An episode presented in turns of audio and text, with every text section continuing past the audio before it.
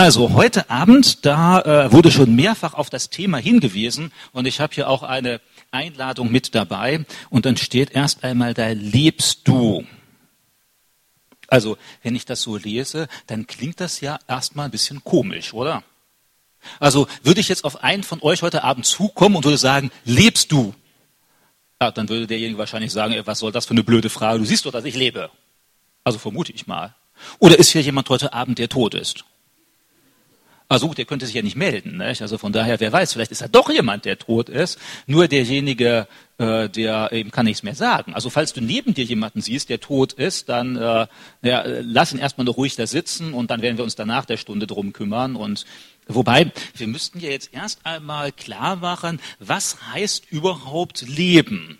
Das ist nämlich gar nicht so einfach. Also würden wir einen Biologen fragen, der würde uns da und dort ein paar Antworten geben, aber letztendlich keine ganz deutlich klare. Dann fragen wir einen Biologen, was Leben überhaupt ist, dann ist das nämlich gar nicht so einfach. Also wir alle würden wahrscheinlich intuitiv sein, das ist doch ganz klar. Aber versucht das mal irgendwo zu definieren, was Leben eigentlich ist. Also da ist ein Haufen Materie und diese Materie, die tut irgendetwas. Ähm, Leben ist da, wo Bewegung ist. Ne? Ja, aber was machst du dann zum Beispiel in der Nacht, wenn du schläfst? Na gut, manche bewegen sich auch im Schlaf, nicht? aber diejenigen, die sich nicht bewegen, die liegen dann da. Oder nehmen wir mal an, du bist irgendwo im Koma. Nicht? Also was wir ja nicht hoffen, aber dann bewegt man sich normalerweise auch nicht, weil man nicht mehr aktiv Herr über seinen eigenen Körper ist. Und trotzdem würden wir wahrscheinlich alle intuitiv sagen, trotzdem leben wir noch. Und dann gibt es beispielsweise das Meer. Wenn ihr irgendwo mal am Meer gewesen seid, irgendwo an der Nordsee, an der Ostsee, dann werdet ihr merken, das kann sich richtig stark bewegen. Und wenn dann noch Wind dazu kommt, dann wirkt das richtig lebendig. Aber jetzt würde ich euch fragen, ist das Meer lebendig?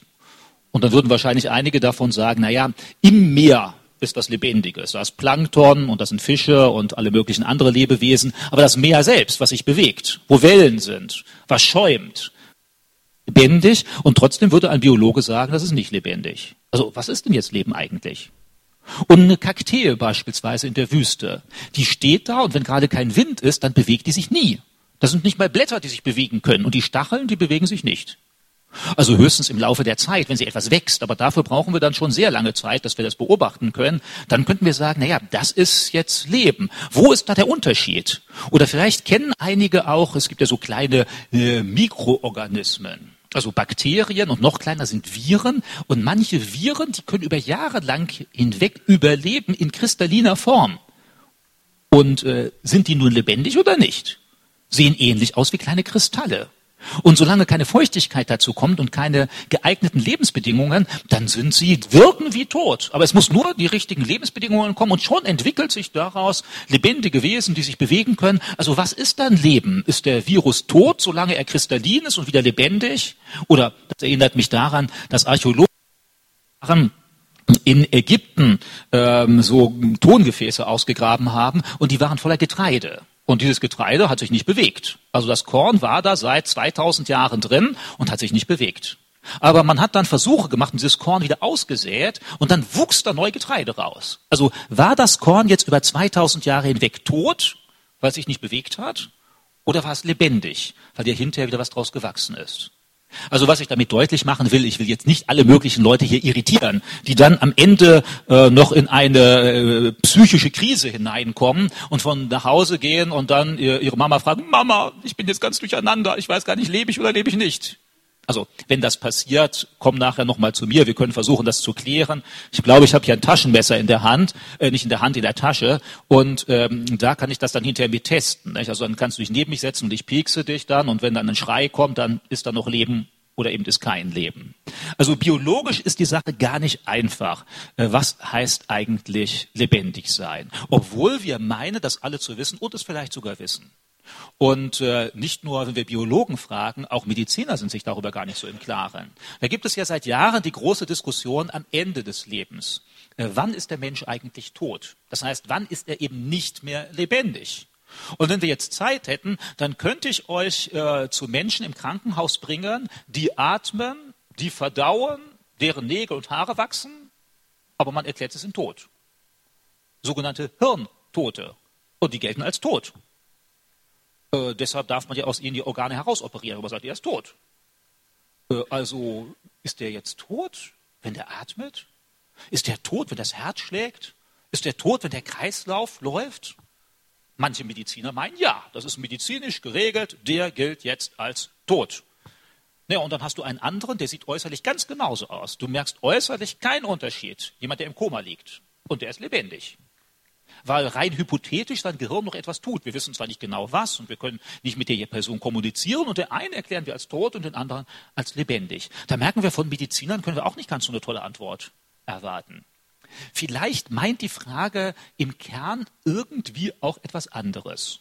Vielleicht meint sie im Kern mehr so wie, naja, vielleicht der Arbeiter, der irgendwo seinen Schichtdienst in der Fabrik hat und dann kommt er nach Hause und äh, setzt sich hin und sagt dann, das ist doch kein Leben.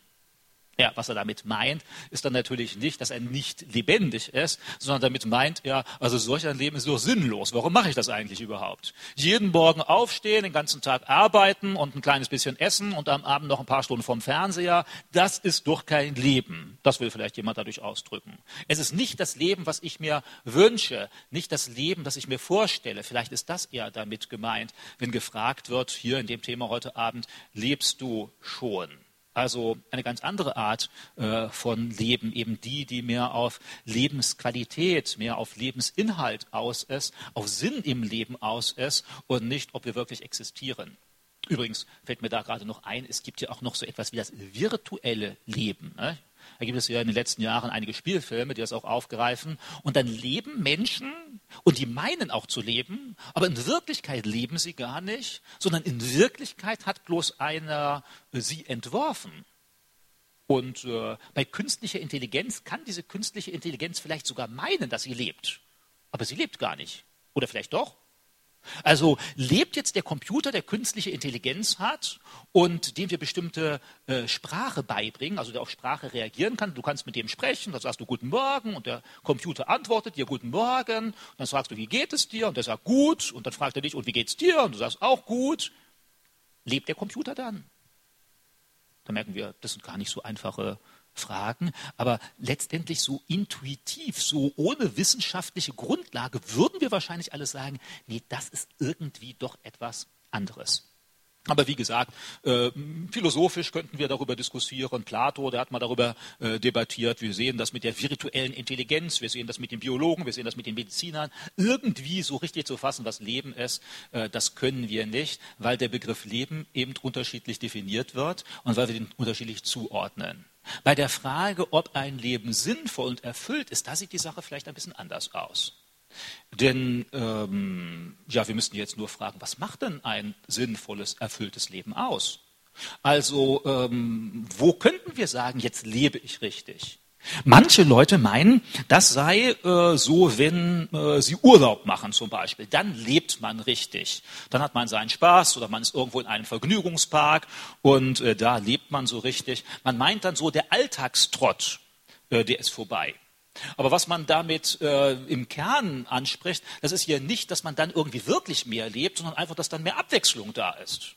Und äh, das trifft ja das Leben auch nicht direkt. Also mich würde ja doch mal interessieren, was ihr da so als Antwort formulieren würdet, wenn ich jetzt frage, also ich frage jetzt real nicht, und halte dann gleich jemand das Mikrofon hin. Also ihr könnt jetzt nur schnell wegschauen und äh, unter dem Stuhl euch verkriechen oder so, wenn ihr keine Antwort geben wollt oder halt die Antwort geben, die ihr gerade habt. Also was meinst du denn ist eigentlich Leben?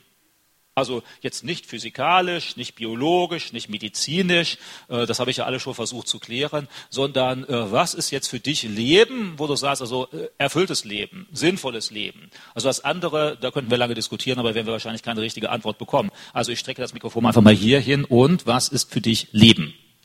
Für mich ist Leben, gute Freunde zu haben und ja, Gemeinschaft zu erleben. Und nicht alleine. Also nicht alleine zu leben, sondern in Kommunikation mit anderen Menschen treten. Ja, okay. Also jetzt würde es mich ja fast reizen, zurückzufragen. Jetzt frage ich dich, was Leben ist. Und da sagst du, mit anderen zusammenleben. Dann müsste ich sagen, ja, und wenn die anderen leben, was leben die? Aber du sagst ja Freunde und Kommunikation und so, also Austausch. Ja, dann frage ich hier nochmal etwas weiter. So, äh, was ist denn dann für dich Leben? Ja, für mich ist Leben, dass man äh, voller Geisteskräfte das unternimmt, was man äh, sich vorgenommen hat. Okay. Und dann frage ich hier nochmal ein bisschen, was ist für dich Leben? Ähm, wenn ich ein Ziel habe, also wenn ich weiß, was ich vom Leben erwarte.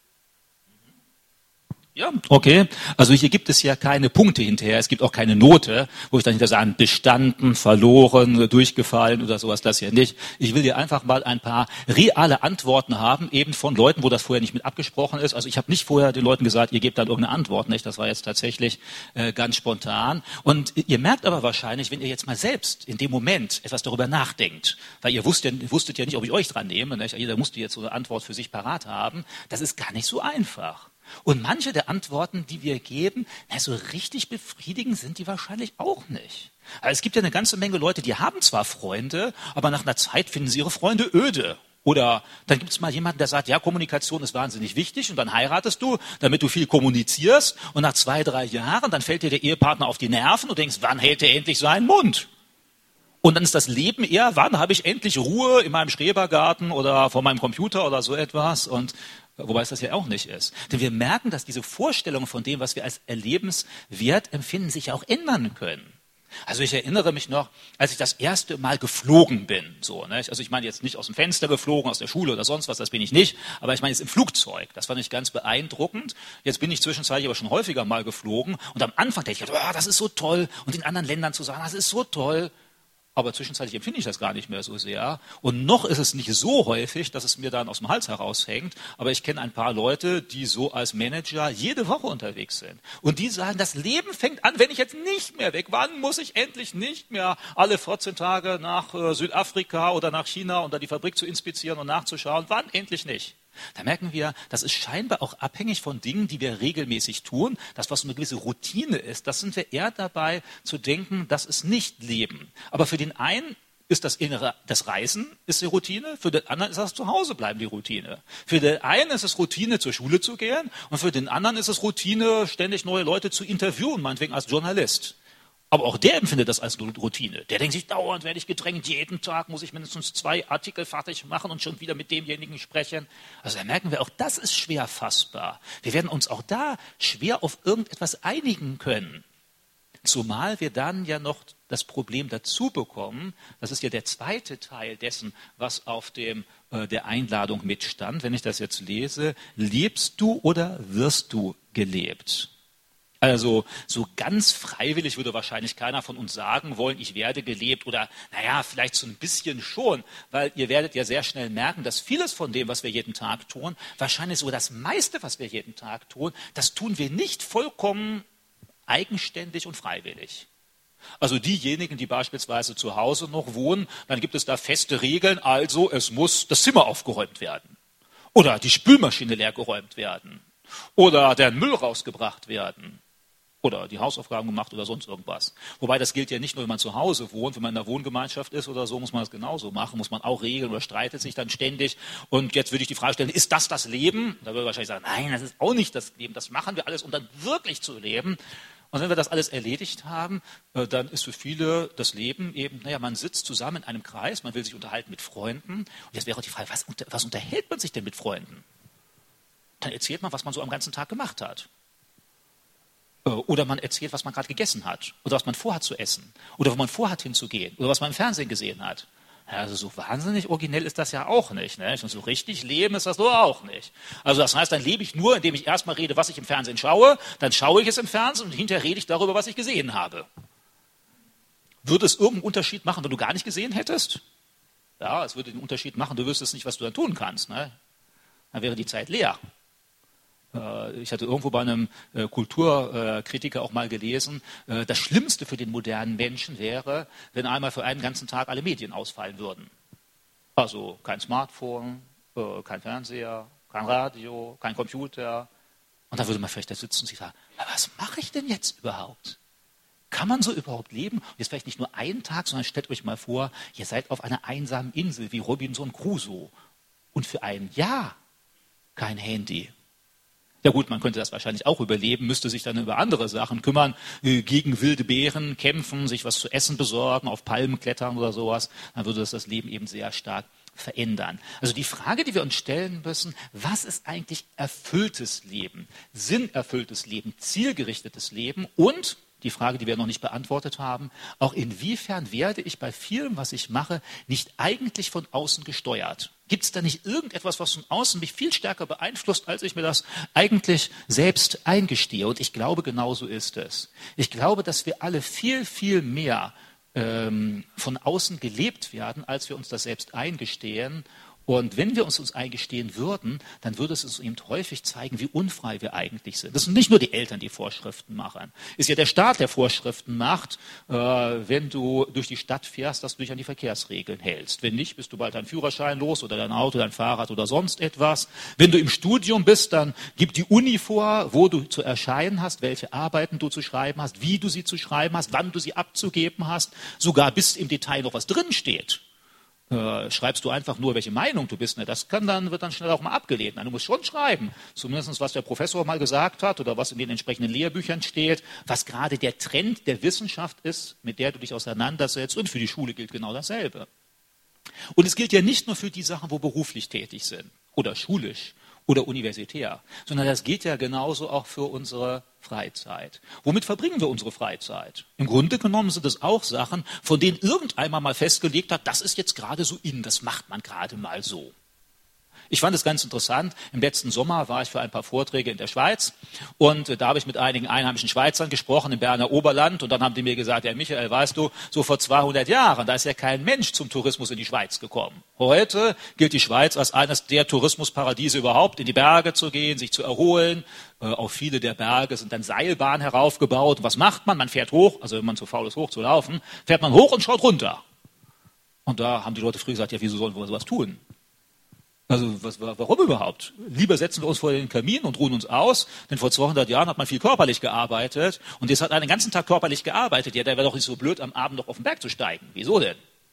Heute finden wir das toll. Aber auch nur, wenn man uns gesagt hat, es ist toll. Also, wenn du das nicht kennst, dann wirst du auch sagen, wieso muss ich mir die Arbeit machen? Und tatsächlich, das ist ganz nett, oben mal runter zu schauen. Aber, naja, ich meine, diese Bilder kannst du heute auch im Internet anschauen. Vielleicht sogar noch besser ohne Bodennebel und also etwas.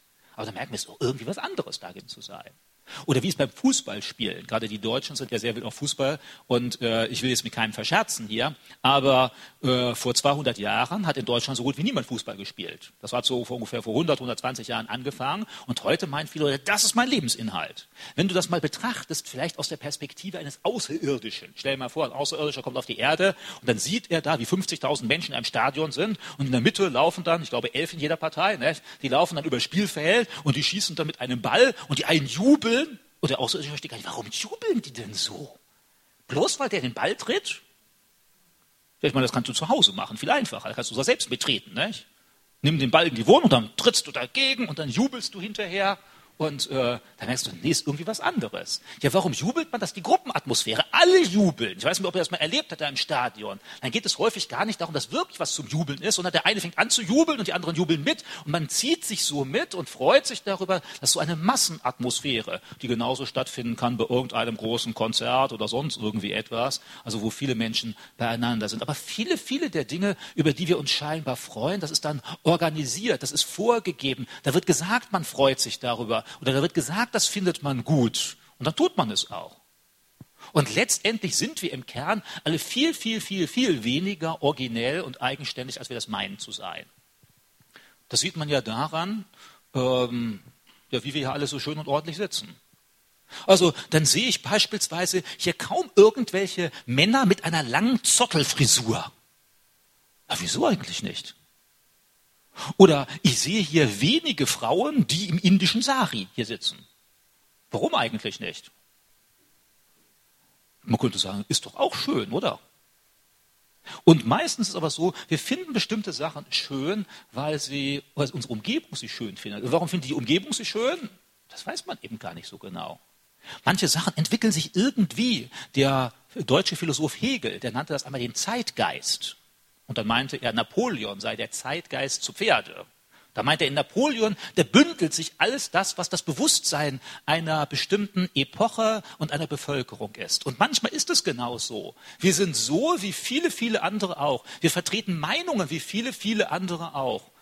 Also nehmen wir mal vor 100 Jahren, hätten wir vor 100 Jahren gelebt, dann hätten alle Deutschen gesagt, Abtreibung ist schlecht, ist Mord. Denn vor 100 Jahren ist man für Abtreibung ins Gefängnis gekommen. Heute sagt der größte Teil der Deutschen, Abtreibung ist ein Zeichen der Befreiung, der Selbstbestimmung der Frau. Was stimmt denn jetzt? Und dann könnten wir sagen, naja gut, das ist jetzt in Deutschland äh, vielleicht die Überzeugung, aber es gibt ja auch Überzeugungen, die werden weltweit ganz anders gesehen. Dann bin ich plötzlich in Indien und die Leute denken alle anders. Die US-Amerikaner denken, alle Todesstrafe sei super toll, also der große Teil denkt das und das brauchen wir unbedingt. Und die meisten Deutschen denken, Todesstrafe ist ganz brutal und gemein. Was gilt denn jetzt? Sind wir frei der Überlegung, sind wir frei aus, aus freier Überlegung und Nachdenken dazu gekommen, dass Todesstrafe schlecht ist? Nein, sondern wenn wir ehrlich sind, merken wir, wir meinen das, weil wir in einem Land groß geworden ist, wo man halt uns gesagt hat, das sei so. Und irgendwann sind wir selbst der Meinung, aber wir sind nicht der Meinung aus eigener Überlegung, sondern weil unsere Umwelt uns das immer wieder gesagt hat, weil wir immer nur Argumente gehört haben, die dafür sprechen und kaum Argumente, die dagegen sprechen, weil wir wenig Menschen haben, die wirklich die Position vertreten, es müsse anders sein. Und so werden wir an vielen Punkten merken, wenn wir intensiver darüber nachdenken, wir werden gelebt. Wir werden gelebt, weil uns Meinungen vermittelt werden. Durch Medien, durch Lehrer, durch Professoren, durch Politiker werden uns Meinungen vermittelt und zwar immer wieder und immer wieder und immer wieder und irgendwann meinen wir, das sei auch tatsächlich so. Und wir sind an dieser Stelle eigentlich gar nicht frei. Und dann sind es manchmal unsere eigenen Freunde, die uns genauso in eine bestimmte Richtung hineintreiben. Wir wissen ganz genau, in der Szene, wenn ich mich in dieser Szene aufhalte, dann sind bestimmte Sachen eben nicht erlaubt. Das macht man da so nicht.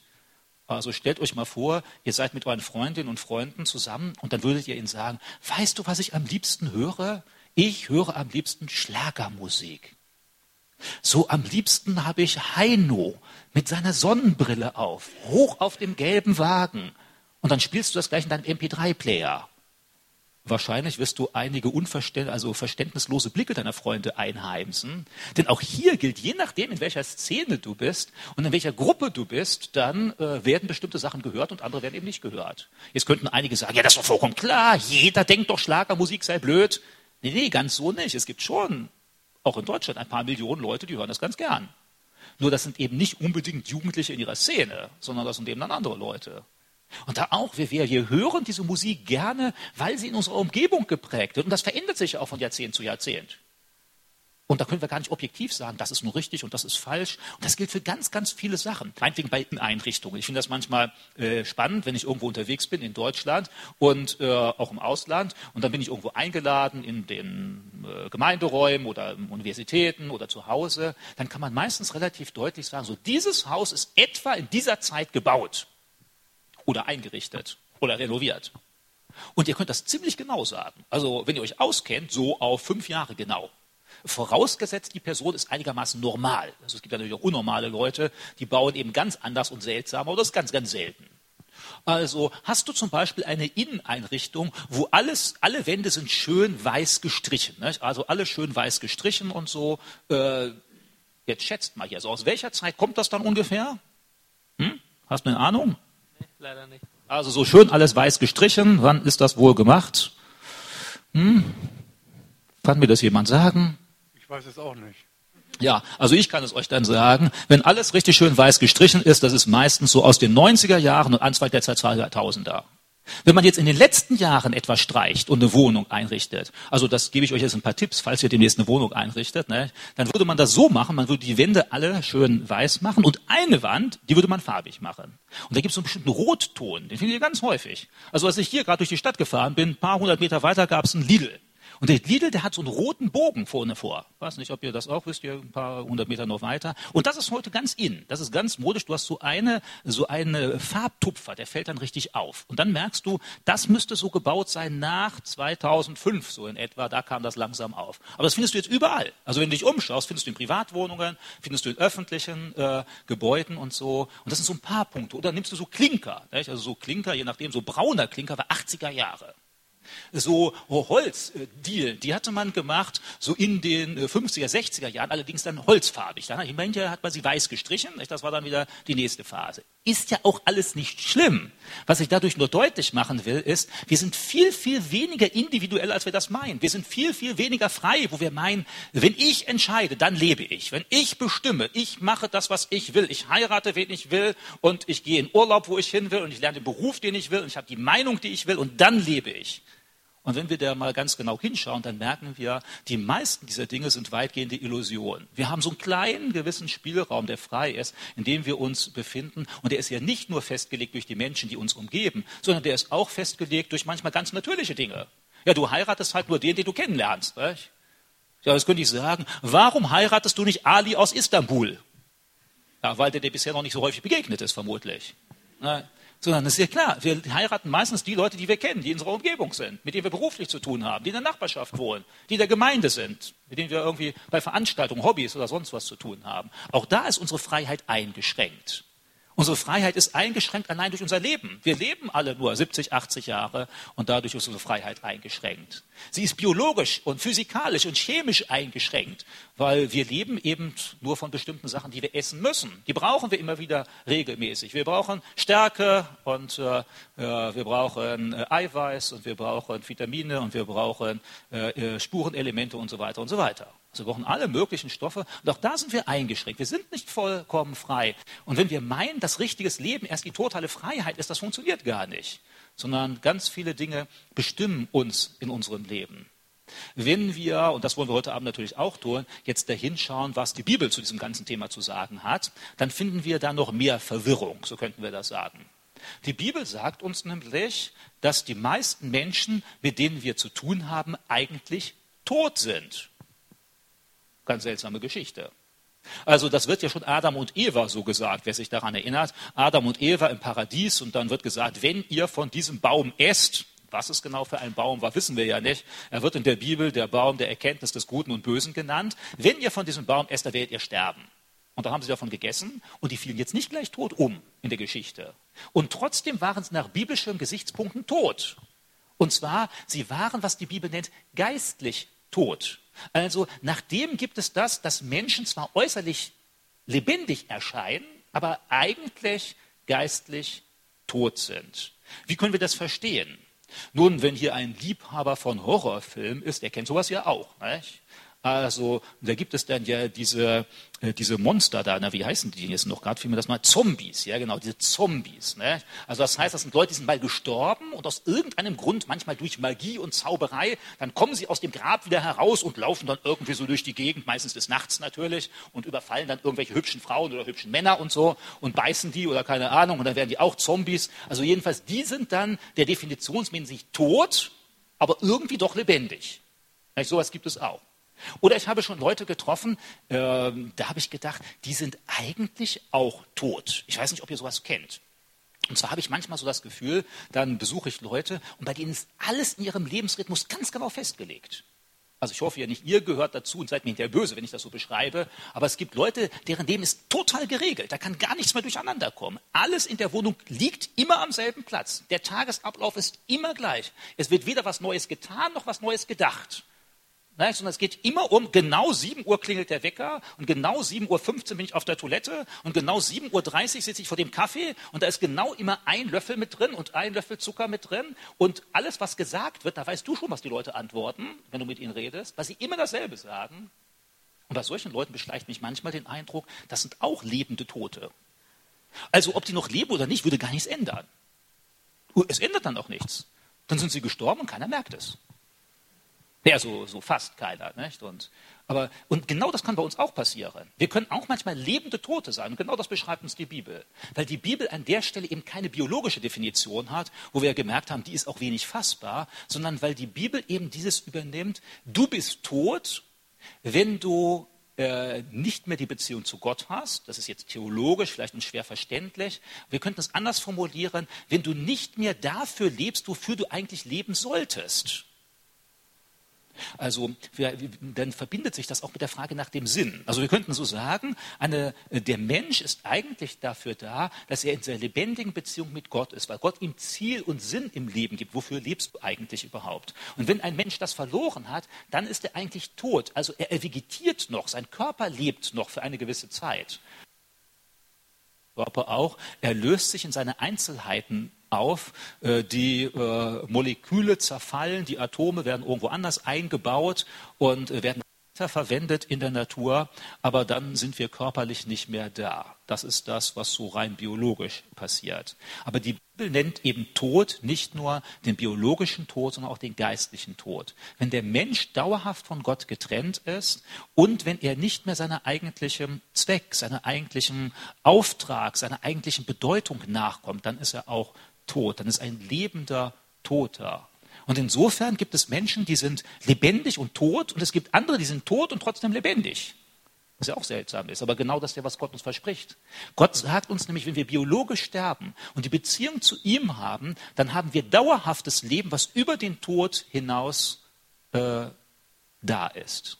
Das ist ja auch der Bibelspruch, wo Jesus im äh, Matthäus 14, Vers 6 dann eben sagt, ich bin der Weg, die Wahrheit und das Leben. Niemand kommt zum Vater als nur durch mich. Dann ist ja das eine ganz seltsame Definition, weil wir sagen können, wie kann ein Mensch Leben sein? Das ist genau damit gemeint. Jesus ist das Leben, weil er uns einen Sinn im Leben geben kann, weil er uns deutlich machen kann, wofür bin ich eigentlich überhaupt da? Dass nicht mein Leben vorübergeht wie ein Hauch, egal ob ich da gewesen bin oder nicht, hat eigentlich weder für die Menschheit, für das Universum schon gar nicht irgendeinen Einfluss gehabt. Und wenn wir jetzt daran denken, dass die Erde Millionen, Milliarden von Jahren alt sein soll und auch das Universum, ja, was für eine Rolle spielt dein Leben? Ob du da wärst oder nicht, was würde es für einen Unterschied machen? Würde deshalb jemand anders regieren in Deutschland? Äh, würde es deshalb, äh, es würde wahrscheinlich gar keinen Unterschied machen. Und hier soll uns deutlich gemacht werden, unser eigentlicher Sinn und Wert ist nicht darin, dass wir einer unter Milliarden von Menschen sind, die irgendwo auf der Erde leben, sondern dass wir diese Beziehung zu Gott haben, dass Gott uns Sinn gibt, weil Gott selbst das Leben ist. Und hier ist das Leben nicht gemeint biologisch, denn das ist ja nur etwas Vorübergehendes, sondern Gott ist in viel tieferem Sinne Leben. Er ist Sinnerfüllung, Zielausrichtung. Er ist der Kern dessen, was überhaupt Existenz meint auf der äh, Welt. Und nur wenn wir zu ihm Kontakt haben, dann können wir teilhaben an Leben. Dann sieht das äußerlich ähnlich aus. Wir sehen noch genauso aus, wo wir tote Lebende waren, wenn wir hinterher lebende Lebende werden und irgendwann einmal äh, tote Lebende sind. Also klingt jetzt ein bisschen verwirrend. Nicht? Also wenn ich meine, wenn wir hier unseren Körper mal beerdigt haben und der vorbei ist und dann, wenn unser Geist, unsere Seele, das, was immateriell ist, was eben mehr ist als das rein körperliche, wenn das wieder zurück zu Gott kommt und wir da in einer anderen Art und Weise existieren äh, und dann auch leben, aber eben nicht mehr biologisch und nicht mehr äh, medizinisch leben. Und das ist die Herausforderung. Alles andere wird uns nur kurzzeitige äh, Erfüllung geben und wird langfristig uns leer zurücklassen und letztlich tot zurücklassen. Da gibt es mancher Manager, der hat sein Leben voll, der hat jede Minute äh, ausgeplant und ist trotzdem eigentlich innerlich tot. Und manche äußere Beobachter bemerken das auch. Vielleicht manchmal sogar die Ehefrau. Die sagt, hey, du lebst doch gar nicht mehr. Deine Firma lebt dich, deine Aufträge leben dich. Und man meint dann, was wahnsinnig Wichtiges zu tun. Weil solange du in einer Firma drin bist und du immer neue Aufträge bekommst, dann meinst du, oh, das ist das Wichtigste und das ist das Wichtigste. Und dann bist du irgendwann am Ende des Lebens und dann zeigt sich, das alles ist nur eine Illusion. Das ist eigentlich nur an der Oberfläche. Äh, du hast dein Leben verschenkt für Sachen, äh, auf die, äh, die eigentlich nicht so wichtig gewesen wären. Und das ist hier genau das, was auch schon heute einmal erwähnt worden war, diese Geschichte, wo Jesus einem reichen jungen Mann begegnet. Und diese Geschichte möchte ich auch gerade noch mal vorlesen. Jesus begegnet einem äh, reichen jungen Mann und äh, der fragt ihn äh, auch so, wie man jetzt ein erfülltes Leben führen kann. Und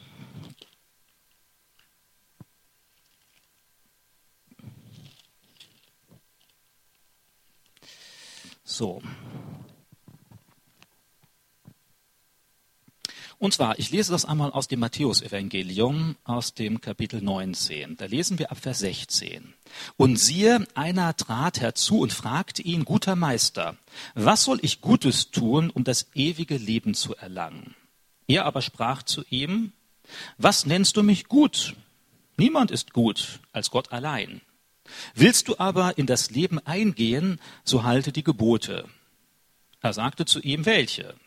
Jesus sprach zu ihm, das, du sollst nicht töten, du sollst nicht Ehe brechen, du sollst nicht stehlen, du sollst nicht falsch Zeugnis reden, ehre deinen Vater und deine Mutter, du sollst deinen Nächsten lieben wie dich selbst.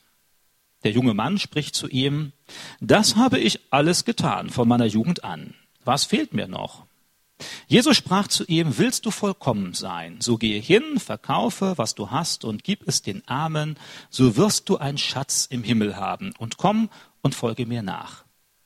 Als aber der junge Mann das Wort hörte, ging er betrübt davon, denn er hatte viele Güter. Also hier so ein Mann, der eigentlich, wie wir sagen würden, ja das Leben in vollen Zügen genossen hat und auch genießt. Also in mehrerer Hinsicht. Wir lesen, er war reich. Normale Leute, die reich sind, die geben auch etwas für sich aus. Die haben Spaß im Alltag. Das hat er auch gehabt. Äh, wahrscheinlich hat er mit Freunden gefeiert, möglicherweise ist er in Urlaub gefahren, wahrscheinlich hat er ein eigenes Haus gehabt. Wir können das uns jetzt irgendwie ausmalen. Aber das hat ihn irgendwie leer zurückgelassen. Das heißt, er kommt trotzdem noch zu Jesus, weil er merkt, irgendetwas fehlt mir für die Erfüllung in meinem Leben. Und äh, dann kommt er ihm zu Jesus, er will irgendwie etwas Sinnvolles, etwas, was über den Konsum und Besitz hinausgeht. Und so gibt es ja auch manche Menschen in unserer Umgebung, die materiell sehr viel haben und trotzdem sich innerlich leer fühlen. Wie anders können wir es uns auch vorstellen, dass eben viele der Schönen und Reichen in der Welt äh, süchtig werden, weil sie eben irgendwie meinen, das ist doch noch nicht genug. Wie sie sich leer fühlen, wie sie einen Ehepartner gegen den anderen austauschen, weil sie doch irgendwo noch meinen, etwas nicht zu haben, was sie sich wünschen. Und äh, genauso scheint es diesem Mann zu gehen. Er hat materiell alles, was er braucht. Da wünscht er sich nichts. Gesund scheinbar ist er auch. Ist noch relativ jung, der Mann. Und dann kommt er zu Jesus und fragt ihm, wie kann ich ewiges Leben bekommen? Wie kann ich noch mehr bekommen, was mich eigentlich wirklich erfüllt? Und Jesus gibt ihm eine ganz seltsame Antwort, die gilt nicht für jeden heute Abend. Die gilt für diesen jungen Mann. Da sagt er, gib alles weg. Weil Jesus gemerkt hat, dass sein ganzer Besitz, statt ihn wirklich zu erfüllen und zum Leben zu helfen, ihn behindert. Er hängt sich so an den Besitz, dass er gar nicht mehr frei leben kann. Und das kann für uns genauso passieren. Wenn ihr das noch nicht erfahren habt, dann werdet ihr das in der Zukunft erfahren. Äh, wenn ihr in der Zukunft mal etwas mehr Geld verdient, als ihr jetzt habt, noch mehr Geld vielleicht, und dann habt ihr eine Wohnung, ihr habt Möbel, ihr kauft euch immer mehr und ihr werdet merken, diese ganzen Sachen werden euch auch binden. Denn umso mehr du hast, umso mehr musst du auch erhalten. Das musst du ja alles in Gang halten. Dafür musst du dich einsetzen. Wenn du ein richtig großes Grundstück hast, dann bist du dauernd dabei, irgendwas zu machen und zu erneuern und zu kaufen oder sonst irgendetwas. Und so geht es ja bei ganz vielen Sachen auch. Machst du Karriere im wissenschaftlichen Bereich und dann hast du es einmal erreicht. Du bist jetzt Professor irgendwo an der Uni. Äh, jetzt hör mal ein Jahr auf, nicht daran zu arbeiten, dann ist vorbei. Bist du Professor an der Uni, du musst ja ständig daran arbeiten, dass du oben bleibst, sonst verlierst du deinen Job. Da heißt es unter anderem auf Englisch äh, publish or perish. Also äh, publiziere oder du bist weg vom Fenster. Schreib immer wieder was Neues. Und deshalb auch viele Akademiker, die es einmal geschafft haben, die denken sich, ich habe alles eingesetzt, habe mein Leben lang darauf gearbeitet, endlich die Professorenstelle zu bekommen. Und jetzt habe ich sie und jetzt muss ich ständig darum kämpfen, sie nicht zu verlieren. Und dann merkt man, dann bin ich auch mehr der Getriebene als der, der wirklich frei ist. Und hier ist die Antwort Jesu, mach dich frei davon. Mach dich frei von den Sachen, die dein Leben von außen immer bestimmen wollen. Die dir sagen wollen, was du nun als nächstes zu tun hast. Du bist eigentlich festgelegt. Der ganze Ablauf deines zukünftigen Lebens ist festgelegt. Du bist da nicht frei. Und da sagt er diesem Mann, mach dich frei. Der Reichtum dient nicht dazu, dass du wirklich lebst, sondern dieser Reichtum trägt dazu bei, dass du eigentlich hier schon stirbst dass er dich bindet. An anderer Stelle spricht Jesus auch vom betrügerischen Reichtum. Und zwar, weil häufig unser Besitz uns einsuggeriert, wenn wir den haben, sind wir glücklich und zufrieden. Und dann schau dir die reichen Menschen auf der Welt an und das ist nicht so. Also es das heißt nicht, dass Armut äh, glücklich macht, das auch nicht. Äh, eine US-amerikanische Studie hat gesagt, die Menschen fühlen sich subjektiv am glücklichsten. Ich meine, es sei so bei einem Jahreseinkommen von etwa 60.000 Dollar. Also wenn du noch darunter bist wie ich, dann hast du noch eine Perspektive, glücklicher zu werden. Zumindest was das rein Materielle angeht. Bist du schon darüber? Na ja, dann ist das ein Problem. Nicht? Dann kannst du dir schon eher Angst machen. Steigen die Börsenkurse, sinken sie? Wie sind die Immobilienverhältnisse? Nimmt dir jemand das vielleicht weg? Überfällt dich jemand? Entführt dich oder sonst was? Naja, ich will die Leute auch nicht unglücklich reden. Aber ich kenne einige Leute, die relativ wohlhabend sind, also die auch deutlich über eine Million besitzen oder haben, aber die sind nicht automatisch alle glücklicher und zufriedener, erfüllter. Und Jesus macht genau das diesem jungen Mann deutlich, weil er merkt, dass sein Besitz ihn nicht befreit, sondern sein Besitz ihn festhält und einengt, ihn abhält vom wahren Leben. Und manchmal hängen wir aber so stark an den Sachen, von denen wir meinen, dass sie uns glücklich machen müssten, dass wir nicht sehen, wie stark sie uns behindern. Und hier ist natürlich die Herausforderung, wo ist das bei dir so? Was ist in deinem Leben das, was dich eigentlich fernhält, ein wirklich erfülltes Leben führen zu können? Ist es die Vorstellung von einer super tollen Karriere? Ist es die Vorstellung von dem idealen Ehepartner? Wenn du den hast, dann bist du glücklich und ist alles zufrieden. Wenn du den Ehepartner hast, ist es der Traum von den vollkommenen Kindern? Wenn du die hast, dann bist du erfüllt und zufrieden. Ist es das, wenn du ein eigenes Haus hast und dann bist du äh, erfüllt und zufrieden? Ist es, wenn du gesund bist und du bist erfüllt und zufrieden? Und du kannst alle diese Sachen machen und jeder von uns wird irgendwas anderes haben, wo er eigentlich alles investiert und denkt sich, wenn ich das erreiche, wenn ich das habe, habe, dann bin ich glücklich und zufrieden. Und das kann alles Mögliche sein. Es kann eben doch der Ehepartner, es können die Freunde. Oder es kann hier wie bei dem Mann der Besitz, der Reichtum sein. Und Jesus sieht tiefer. Er sieht in das Herz, ins Innerste des Menschen hinein und merkt, was wir eigentlich brauchen. Und was wir eigentlich brauchen, sind diese Sachen nicht. Klar, Essen ist gut, Gesundheit ist gut, ein liebevollen Ehepartner ist auch gut, aber das ist nicht das, was uns im Kern erfüllt, das, was uns wirkliches Leben gibt. Das kann eben nur Gott, von dem wir herkommen. Gott, der uns konstruiert hat, der genau weiß, was wir brauchen. Augustinus, der Kirchenvater, sagt es dann eben auch mal so, unser Herz ist unruhig in uns, bis es Ruhe findet, Herr, in dir. Das, was Augustinus in seinem Leben erfahren hat und gemerkt hat. Wo er eben auch als junger Mann Karriere gemacht hat, und zwar ohne Gott. Seine Eltern, seine Mutter war gläubig, aber er hatte nicht so viel davon gehalten und hatte Karriere gemacht und hatte nicht diese Ruhe für die Seele gefunden, nicht diese Erfüllung. Später, als er Gott kennengelernt hat, als er angefangen hat, mit Jesus Christus zu leben, dann zog er sich zurück in sein Elternhaus mit einigen Freunden, hat da so eine Art geistliche WG gemacht. Also wir haben da viel Bibel gelesen, gebetet und also etwas. Keine Action mehr, kein Reichtum mehr, nicht mehr das Schulterklopfen in Rom, der Hauptstadt der damaligen Welt. Und trotzdem war er da glücklich und zufrieden. Als er oben an der Spitze der Gesellschaft war, hat er dieses Glück und die Zufriedenheit nicht erlebt, sondern fühlte sich irgendwo getrieben.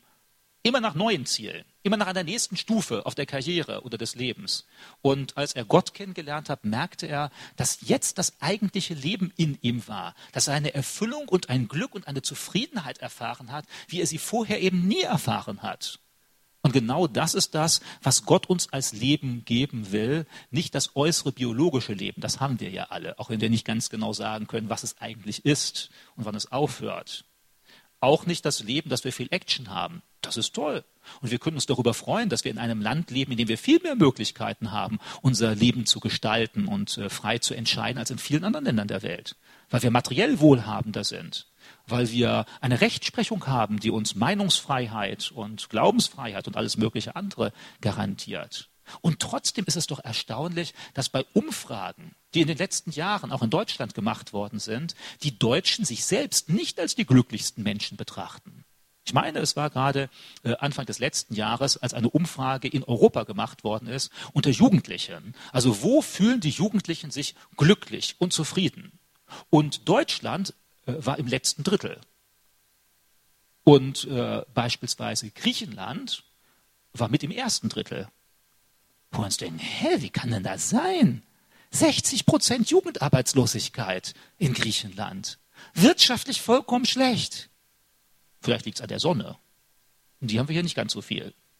Mag sein. Aber ich glaube auch, es liegt nicht nur an der Sonne, sondern es liegt, äh, naja, keine Ahnung wo dran. Auf jeden Fall merken wir, dass scheinbar das, was uns alles glücklich machen müsste, uns nicht wirklich glücklich macht.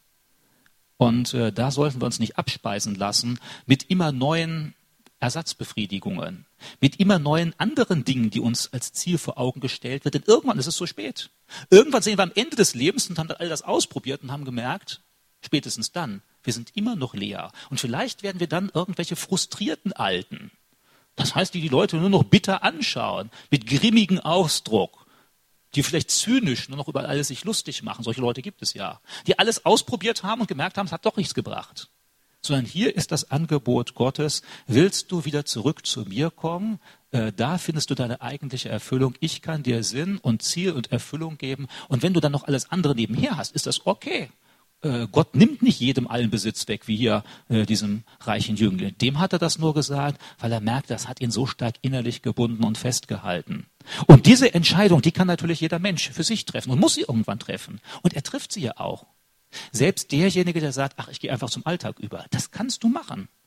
Und ehe du aufwachst, bist du 70 oder 80 und dann bist du tot. Und dann war es zu spät.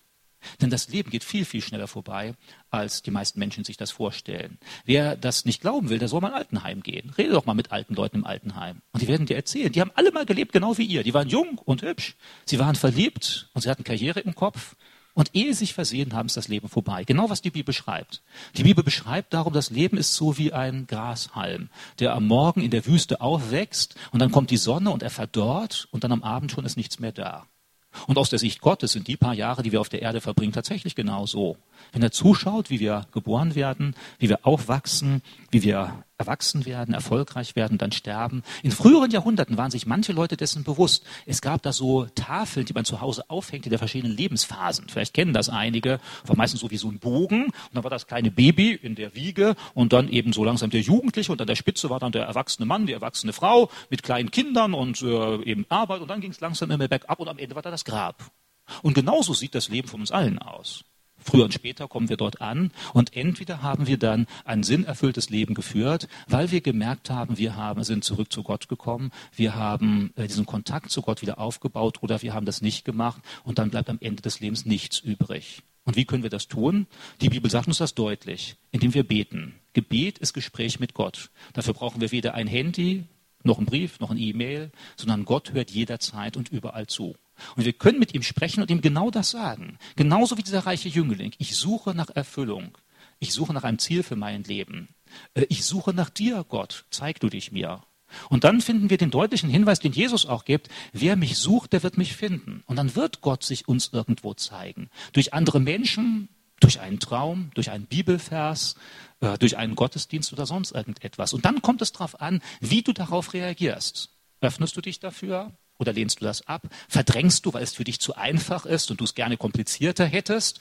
Oder diskutierst du lange rum? Gott ist diese Sache gleich. Er gibt dir das Angebot, ein Leben mit ihm zu führen oder ein Leben ohne ihn zu führen. Und Gott ist hier sogar so großzügig, dass er dir deine Meinung lässt. Und du kannst entscheiden. Und dann wirst du auch in alle Ewigkeit ohne ihn leben, wenn du das tatsächlich willst.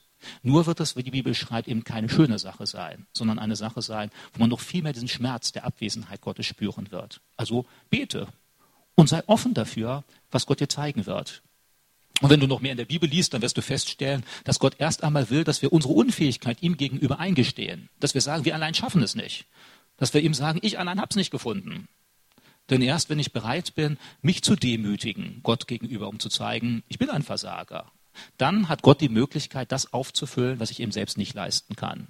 Solange ich meine, ich will Gott nur irgendwo einbauen in mein Lebenssystem, so noch ein kleines bisschen Glücksquantum dazu, ein bisschen Sahne oben auf die Torte meines Lebens, da ist Gott nicht bereit, sich darauf einzulassen. Und das würde auch nichts ändern, weil die Grundlage muss verändert werden, der Kern. Das, was ringsherum ist, da kann vieles bleiben.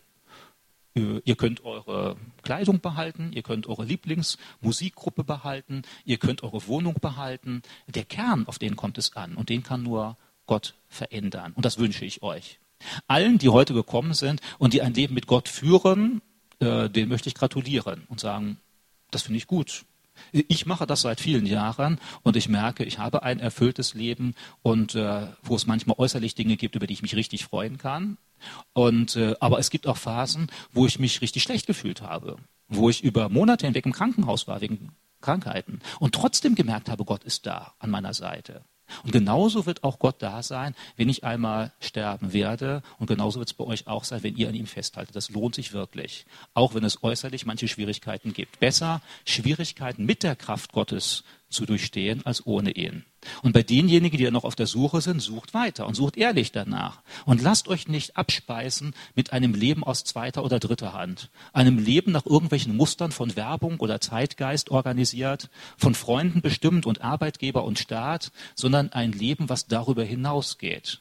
Und zwar auf einer geistlichen Dimension. Und das ist das, was Gott eigentlich geben will. Ich möchte an dieser Stelle gerne noch mit euch beten, weil letztendlich geht es ja darum, nicht, dass wir hier nur über schöne Sachen nachdenken, sondern äh, dass Gott euch Sachen deutlich macht. Und äh, da möchte ich ihn gerne darum bitten. Also ihr dürft aufstehen, ihr dürft sitzen, wie ihr wollt, und ich werde beten.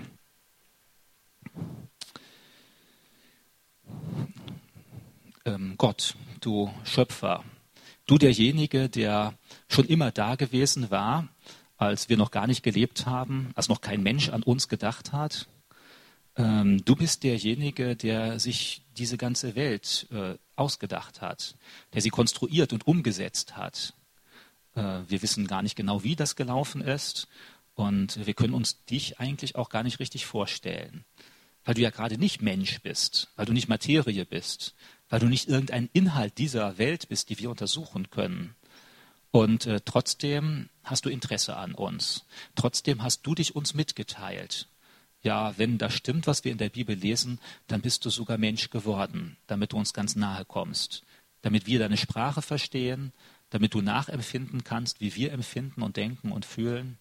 Und dann warst du bereit, einen Weg herzustellen, dass wir zurück zu dir kommen können. Da möchte ich dir vielen Dank dafür sagen. Und ich möchte dich jetzt dir Danke sagen, auch für die Menschen, die heute Abend da sind, die das selbst schon erfahren haben in ihrem Leben, die dich als ihren Schöpfer erkannt haben und die gemerkt haben, dass sinnvolles Leben, zielgerichtetes Leben nur in enger Bindung mit dir möglich ist. Und dass alles andere zwar schön ist, aber nicht wirklich erfüllen kann. Und ich möchte dich bitten für diejenigen, die noch auf der Suche sind, diejenigen, die viele Dinge ausprobieren in ihrem Leben. Ich möchte dich bitten, dass du ihnen Freude daran gibst, dass sie sich daran freuen können, die einen Spaß haben können, aber dass sie da gleichzeitig auch merken, das ist nicht das, was wirklich auf Dauer erfüllt. Und ich möchte dich bitten, lass du die Leute, die diese Beziehung zu dir noch nicht haben, lass du sie nicht ihr ganzes Leben verplempern und vertun, ehe sie das merken, sondern führe du sie früher und rechtzeitiger äh, dafür, dass sie das erkennen, auch wenn das manchmal schmerzhaft ist. Und zeige du ihnen dann, welche Alternative du für sie hast. Eine Alternative, die neben all dem, was wir jeden Tag tun, eine tiefere Instanz in unserem Leben öffnet. Eine Instanz, eine Verbindung zu dir und ein Leben, das über den irdischen Tod hinausreicht. Danke, dass du das tun willst und dass du auf jeden, der dich sucht, auch eine Antwort hast. Danke dafür. Amen. Ja, ihr dürft euch gerne wieder setzen. Und äh, jetzt gebe ich das Mikrofon gleich wieder ab. Was ich hier nur noch sage ist, wenn jemand irgendwelche Fragen hat zu dem, was ich gesagt habe, äh, dann könnt ihr gerne am Ende der Veranstaltung zu mir kommen. Wir reden miteinander oder wir beten auch oder ihr könnt mir mal erzählen, wie ihr darüber denkt. Und äh, dann, wenn ich das nächste Mal darüber rede, habe ich noch ein paar andere Aspekte, die ich weitergeben kann. Ähm, wenn ihr noch etwas von mir lesen wollt, da hinten ist auch ein Büchertisch. Da sind ein paar von den Büchern drauf, die ich in den letzten Jahren geschrieben habe.